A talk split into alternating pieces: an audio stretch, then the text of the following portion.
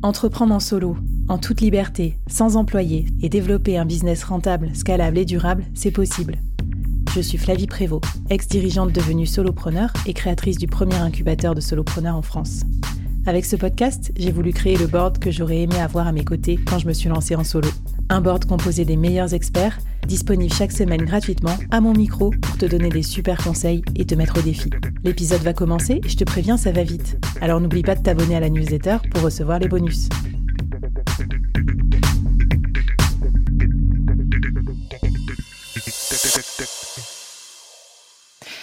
Alors, euh, on parle beaucoup de solopreneurs dans le board et on est d'accord qu'en fait, euh, tous les deux, euh, être solopreneur, c'est un énorme mythe. Enfin, dans le sens où le solopreneur n'est pas solo. Il est, il est solo sur certaines activités, mais il a besoin de s'entourer. Il a besoin de faire communauté avec d'autres autour de lui pour aller plus vite, aller plus loin. Enfin, je sais pas, tous ces trucs-là pour développer son business, se développer lui-même.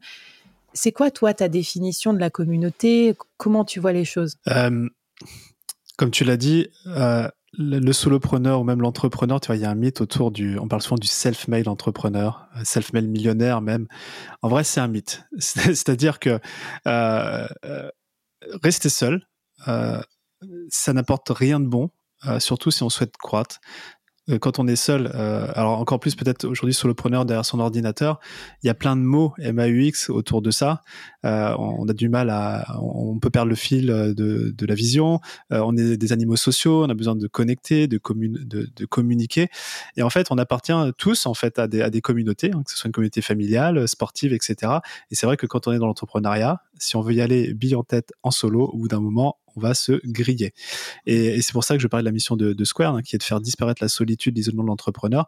Euh, et c'est en ça qu'une communauté, toi tu l'as euh, avec, euh, avec l'incubateur, avec le board, on est tellement plus heureux quand on est quand on partage des choses avec des gens qui ont les mêmes valeurs, qui ont les mêmes objectifs. et c'est toujours intéressant dans une communauté d'avoir des personnes plus avancées que soi, qui vont être un espèce de point de repère, vision de ce que l'on souhaite atteindre, des gens qui sont au même niveau parce que du coup on se tire un peu la bourre et on se challenge. Et puis aussi des gens dans une communauté qui sont moins avancés et c'est ok parce que du coup on va pouvoir aussi transmettre notre expérience, notre savoir-faire et c'est hyper valorisant et ça nous construit. Donc euh, voilà, euh, pour moi le self-made entrepreneur est un mythe, euh, il est toujours community made. Et j'adore, non mais franchement moi je suis hyper hyper bullish sur ça, sur la communauté. Tu sais, je pensais ma, ma, ma nièce travaille dans le cinéma. Et à chaque fois, je reste jusqu'à la fin des films pour voir son nom dans le générique. Et je pense trop à ça. Je me dis, le travail d'un entrepreneur, à, la fin, il devrait y avoir des crédits qui défilent avec euh, genre euh, soutien machin, coach bidule, tel freelance qui m'a aidé. Et tu sais, on n'a jamais assez de place pour créditer toutes les personnes. Et je faisais mon bilan de l'année 2023, euh, je me disais, mais je peux peux pas créditer les gens sur LinkedIn, je vais en oublier plein. Tu vois, mm. les pères avec qui on troque du temps, les gens avec qui je vais déjeuner à Nantes, euh, et euh, c'est sympa, ça nous fait une petite pause. Enfin, voilà, toutes ces personnes qui font notre entourage. Moi, j'appelle ça aussi euh, support système, parce que des fois, communauté, les gens, ils se disent, ouais, c'est une communauté genre Discord. non, c'est pas forcément, tu vois, ça peut être vraiment juste plus comme on dit, une espèce de tribu, de petit village, quoi, qui t'aide à te, à te développer en tant qu'entrepreneur ou à garder le moral, tout simplement. Trop bien. Euh, est-ce que, euh, bah, du coup, tu as des conseils là-dessus Peut-être comment, ou comment constituer notre communauté pour. Euh, tu nous as déjà parlé des niveaux d'avancement des gens. Est-ce que tu as d'autres tips de ce qu'on peut mettre dans notre communauté pour progresser? C'est vrai que tu parlais de Discord, où généralement Discord, c'est de l'asynchrone. Une mm. communauté, elle existe vraiment de manière synchrone. Enfin, tout, moins, toute la valeur d'une communauté réside dans, dans le synchrone. Le synchrone peut être en ligne, avec par exemple des ateliers d'intelligence collective, avec des rendez-vous où on peut tous se connecter ensemble. Euh, mais il y a vraiment une magie que j'ai pu voir et opérer de, depuis que euh, je gère des communautés. Euh, c'est le, côté synchrone en présentiel. quand tu parlais de déjeuner sur Nantes, il y a, quelque chose qu'on ne qu'on ne pourra jamais recréer en ligne, et encore moins avec l'intelligence artificielle, c'est de se retrouver autour d'une bonne table, d'une bonne bouffe, avec des gens euh, passionnants euh, et passionnés, pour juste échanger sur notre actu, sur notre challenge, etc. Euh, et donc, l'idée, derrière ça, c'est que on peut toujours se dire dans une communauté, quelqu'un va organiser pour nous. Mais en dans une communauté, j'ai plus tout à fait les chiffres en tête, mais je crois que c'est 5% des gens qui sont vraiment proactifs à organiser les choses. Mmh. Euh, et des fois, on est juste réactif. Bah, quand on est réactif, on se dit, est-ce qu'il y a quelqu'un qui va organiser quelque chose? Prenons la place de proactif et organisons mmh. quelque chose, même si c'est imparfait, en présentiel, un bon dîner dans sa, dans sa ville, en région. Euh, ça, ça, on, on extrait toute la valeur d'une communauté comme ça.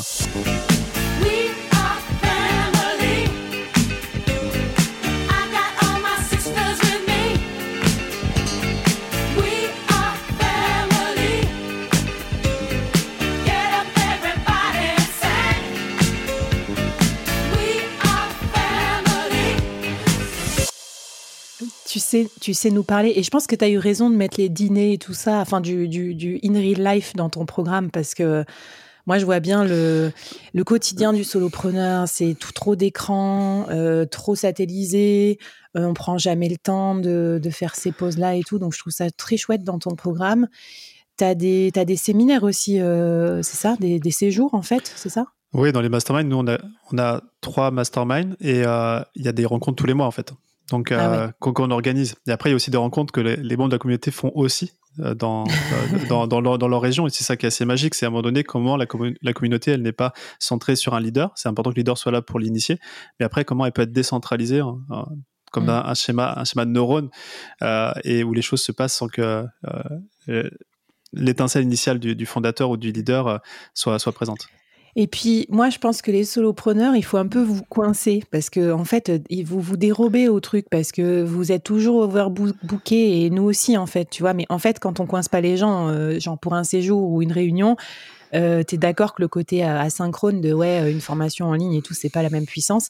Et moi par exemple j'avais j'avais testé le truc avec ma copine Marion solopreneur comme moi et surfeuse. On avait organisé un séjour euh, wax relax.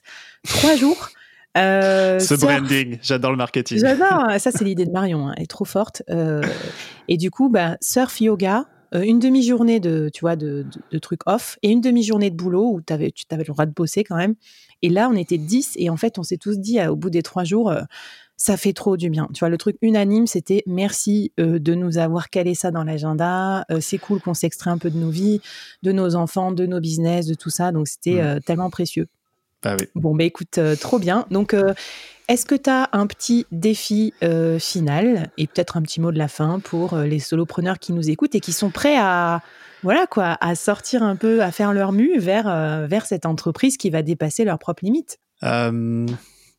Bah, si, si on reste sur cet aspect communauté ou si on reste sur l'aspect global des épisodes qu'on a vus jusqu'à présent? Bah, Comme tu veux, écoute, ça va être le temps de la conclusion, donc un peu des deux si tu veux. Ouais. Moi, je pense que c'est important, de, même quand on est solopreneur, euh, de venir se projeter dans un futur où on n'est pas seul. C'est juste pour prendre en fait les bonnes habitudes euh, au démarrage. Et peut-être qu'on restera solopreneur toute sa vie parce qu'on est heureux comme ça et c'est très bien. Mais peut-être qu'à un moment donné, on voudra passer au, next euh, level, comme dans un jeu vidéo, et on sera bien content d'avoir mis en place ces sujets dont on a pu parler de, culture, par exemple, de valeurs, etc. Euh, moi, j'étais pendant de, longues années solopreneur. Ça va faire 15 ans que je suis dans l'entrepreneuriat. Et ça a été dur au démarrage. Mais si, j'ai un, conseil, c'est que c'est en termes d'équipe, etc., etc., de plus en plus euh, de plus en plus facile, euh, puisque à un moment donné, en fait, euh, on recrute quelqu'un qui gère ça pour nous. ça, c'est un autre sujet dont on pourra parler. Et dans tous les cas, moi, j'invite vraiment chacun et chacune à, et même si remplir le, compte en banque à la fin du mois, c'est une priorité et c'est même une sécurité, à se dire comment je c'est plus une conséquence de la liberté et de la structure qu'on va pouvoir mettre autour de son organisation, de son travail, que euh, les clients vont voir arriver et l'argent va arriver plutôt que de forcer sur plus de boulot, plus de boulot, plus de boulot, parce qu'au final, on, est dans une route de hamster sinon. Ouais, et puis tu as raison, je pense qu'on peut conclure là-dessus. C'est intéressant aussi intellectuellement quoi de se projeter sur un autre mode d'organisation et de se dire bah voilà euh, à quoi pourra ressembler mon entreprise euh, demain euh, et comment je vais pouvoir la faire grandir donc c'était trop intéressant Romain d'avoir cet épisode avec toi où est-ce qu'on peut te suivre suivre tes actus suivre Squared? Écoute, on a, on a un podcast chez Squared qui s'appelle Structure, donc ça sera, ça sera facile à, trouver. Et sinon, on adore communiquer en fait sur, sur nos événements, euh, sur, euh, sur le compte Instagram de Squared. Euh, on parlait du, de dîner en région. là, on, organise au premier trimestre une, master, une mastermind, un mastermind tour où on va, on va venir avec Squared dans, dans les régions organiser des dîners. Donc, si vous voulez papoter et manger, en mode eh ben, communauté. allez, on, lance les invitations. On va mettre ça dans la newsletter. Merci beaucoup, Romain, et merci à toutes et à tous de nous avoir écoutés et un très bon cheminement euh, vers euh, cette transformation entrepreneuriale, cher Solo. Allez, à la prochaine dans les prochaines mini-séries du board. Bye bye. Merci d'avoir écouté cette série jusqu'au bout. Je sais pas si tu sais, mais euh, je remercie personnellement tous ceux qui me laissent 5 étoiles et un avis sympa sur leur plateforme de podcast ou qui partagent le board sur les réseaux sociaux en me taguant. N'hésite pas à te manifester auprès de moi et je t'enverrai un petit goodies personnalisé du board pour te remercier. Merci à vous de m'aider à faire grandir le média des solopreneurs et à plus.